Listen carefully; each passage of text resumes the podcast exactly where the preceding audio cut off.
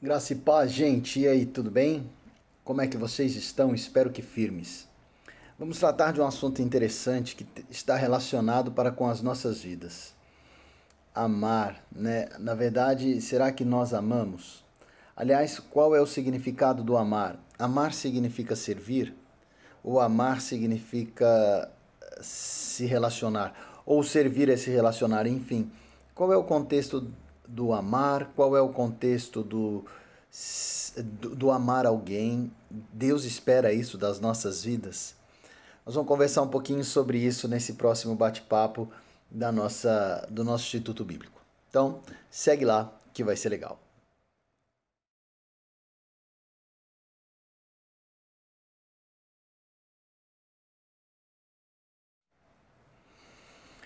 O primeiro módulo, então, é amar. É o próprio termo, o próprio, é a própria, a, a, o próprio verbo. Nós vamos falar sobre ele. A primeira ideia para saber se amar realmente é importante para Deus, nós deveríamos entender quais são. Se Deus pede alguma coisa, e Deus pede, né? Dois tem duas ordens, dois mandamentos. Aliás, dois tem os dois principais fundamentos dele. Gostaria de pegar com você Marcos, né? Mateus, logo depois de Mateus, Marcos ele já traz uma ideia legal sobre esses dois fundamentos. Olha só. Marcos 12, 30, a partir do 30, né? Então, eu vou, eu vou pegar a partir da, da parte final do 28. Só para entendermos um pouquinho, é, Jesus estava conversando e alguns escribas então perguntaram para ele é, sobre as questões sobre o, qual era o grande mandamento, qual, qual a ideia de Jesus sobre aquilo tudo. E aí, no, no contexto da resposta, Jesus termina falando assim: olha só. Qual é o principal de todos os mandamentos?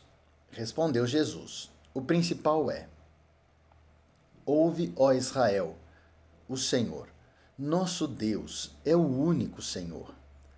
Amarás, pois, o Senhor teu Deus de todo o teu coração, de toda a tua alma, de todo o teu entendimento e de toda a tua força. Então, olha só, só repetindo, hein? Amarás o Senhor teu Deus. Então, o principal fundamento, o principal mandamento de Deus é amar a Deus. Esse é o principal. Eu tenho que amar com tudo que eu tenho e sou. Mas Jesus continua. E aí, a partir do versículo 31, ele fala assim o segundo é: amarás o teu próximo como a ti mesmo. Não há outro mandamento maior do que estes. Então, olha só, Deus, ele, ele nos trouxe sim alguns mandamentos. E os mandamentos que Deus nos trouxe, eles são efetivamente o amor. Amar a Deus com tudo que nós temos e amar ao nosso próximo. E Jesus configura que não existem mandamentos maiores, não existe nenhum outro mandamento maior do que esses dois. Então, o amar tem tudo a ver com Deus. Deus tem tudo a ver com o amor. Agora, nós temos uma grande dificuldade quando nós começamos a busca da interpretação do que é amar. Principalmente quando nós relacionamos o amar com o contexto do hoje, né, do mundo, da sociedade, o que cada um tem compreendido sobre a, a, a configuração do que é amar.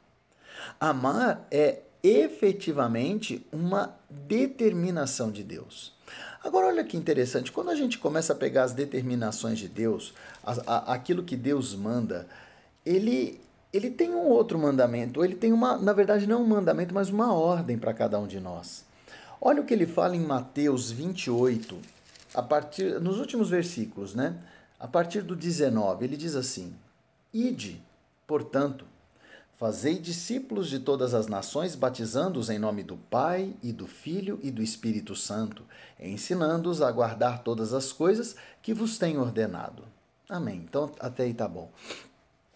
Ide e fazei discípulos. Deixa eu fazer uma pergunta. Como é que você, como você atrai a amizade de alguém? Como você atrai alguém para andar contigo, ou para te ouvir, ou para querer tomar um café com você? Quando você tem é, uma projeção quando você tem colocações úteis e valorosas para a vida daquela pessoa. Eu acho que é isso. Então, dentro desse contexto e dentro dessa aproximação, nós temos que efetivamente entregar, segundo está escrito aqui em Mateus, algo de prazeroso para as pessoas, algo de, de, de, de legal, de, de bom, de benéfico para as pessoas. Quando você fala de algo bom, você pode pensar e aí você entra num leque de situações, né? Porque cada um pensa numa coisa, né? Uns gostam de dinheiro, outros gostam de profissão, outros de casa, outros de carro, outros de popularidade e assim a vida segue. Agora, se você parar para pensar, todos gostam do amor. Todos desejam ser amados. Isso é efetivo, tá? Todo mundo deseja ser amado. Agora, eu estou entregando para essas pessoas uma palavra de amor? Será que quando eu vou me relacionar com essas pessoas, eu efetivamente represento amor? Porque se eu representar amor, as pessoas vão querer estar do meu lado e andar comigo. Quando não, inegavelmente que não. Agora, quando eu falo do me relacionar com uma pessoa dentro da configuração espiritual, principalmente dentro da configuração da Bíblia, eu tenho que inegavelmente aproximar, fazer um link dessas três situações. Primeiro dos dois fundamentais mandamentos e depois da ordem que Deus me deu. Bom, os dois fundamentos são amor. Olha, ame a Deus e ame ao próximo. É efetivo isso. E aí vem o mandamento. E quando você estiver caminhando, percorre o mundo todo e faça amizade, faça tenha relacionamentos. E nesses relacionamentos, ensine as pessoas o significado desses dois fundamentos: amar a Deus e amar ao próximo. Agora quando... Agora, quando você se relaciona com alguém, quando você vai falar de amor, como você expõe esse amor de Deus? Porque eh, se o relacionamento tem que ser algo produtivo e prazeroso, até para a pessoa querer se aproximar e caminhar, ou querer entender o que você tem dito, então você tem que falar alguma coisa boa. E vamos lá. O amor é uma coisa boa, não é? Mas eu tenho que primeiro entender o que é o, que é o amor. Agora, quando eu falo da questão espiritual, e aí que está uma grande deixa, porque a questão espiritual ou as colocações de Deus, elas são absolutas. Então, tudo bem, então aonde eu vou entender o que Deus deseja que eu fale? Como eu vou compreender tudo isso? Olha só, vamos pegar a segunda carta que foi escrita para Timóteo, segunda carta de Paulo escrita para Timóteo. Ele fala aonde buscar. Porque lá ele fala da palavra de Deus, ele fala que a palavra de Deus ela é efetiva para ensinar, exortar, é, educar, enfim, quer ver? 1 Timóteo, 2 Timóteo 3,16. Olha o que ele fala em 2 Timóteo 3,16. Toda a escritura é inspirada por Deus e útil para o ensino, para a repreensão, para a correção, para a educação na justiça, a fim de que o homem de Deus seja perfeito e perfeitamente habilitado para toda boa obra toda a Escritura. Então, quando eu compreendo a Escritura e quando dela eu falo, mas falo com entusiasmo, sabe? Eu estava vendo a pregação esses dias, ou uma ministração de um pastor, e ele falava o seguinte.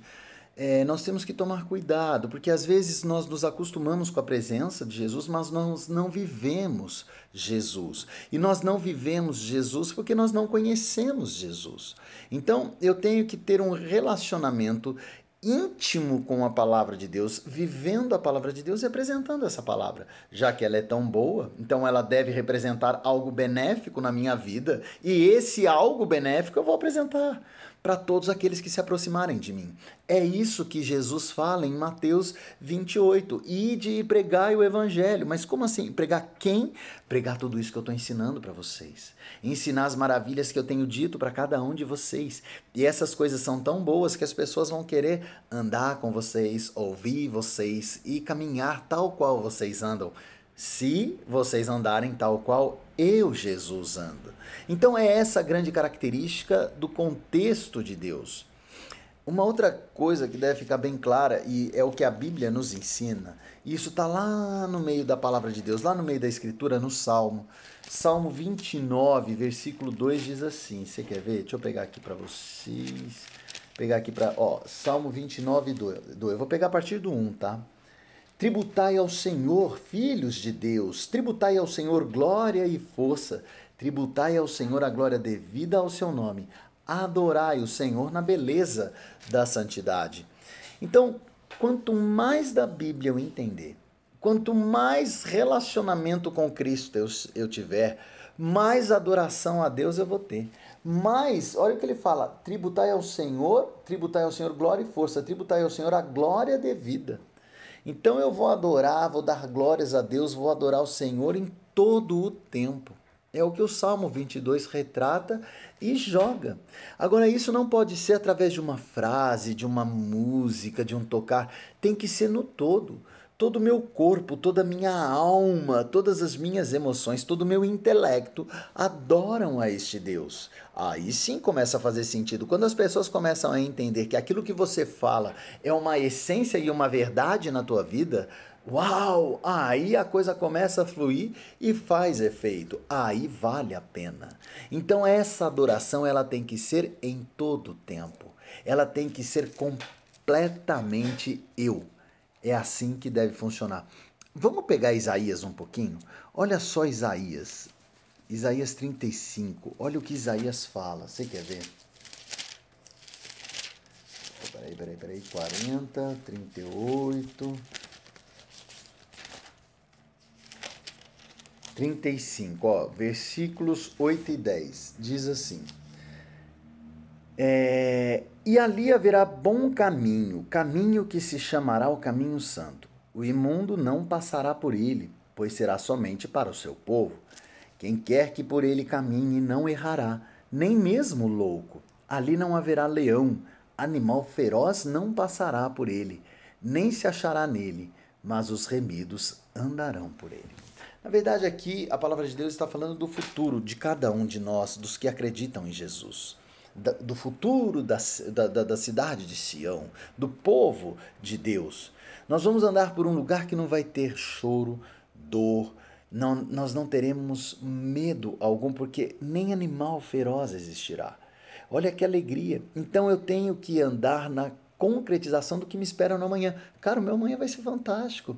É mais ou menos assim. Quando você está para fazer alguma viagem, uma viagem legal pra caramba, gente, isso traz um, um refrigério, você fica ansioso, porque você sabe que o, o que está por vir é maravilhoso. Olha o que está por vir para cada um de nós. É maravilhoso. Então eu tenho que entregar esta grandiosidade para cada uma daquelas pessoas que se aproximar de mim. Elas vão entender o porquê que eu ando tão feliz, o porquê que as pessoas então não conseguem me encontrar com cara de tristeza nem de murmuração, mesmo diante dos maiores tormentos. Por quê? Porque eu sei que o amanhã, e olha, o amanhã é num piscar de olhos, viu? Então, eu sei que o meu amanhã vai ser maravilhoso porque eu vou para esse lugar. Então, isso é tudo de bom. É tudo maravilhoso.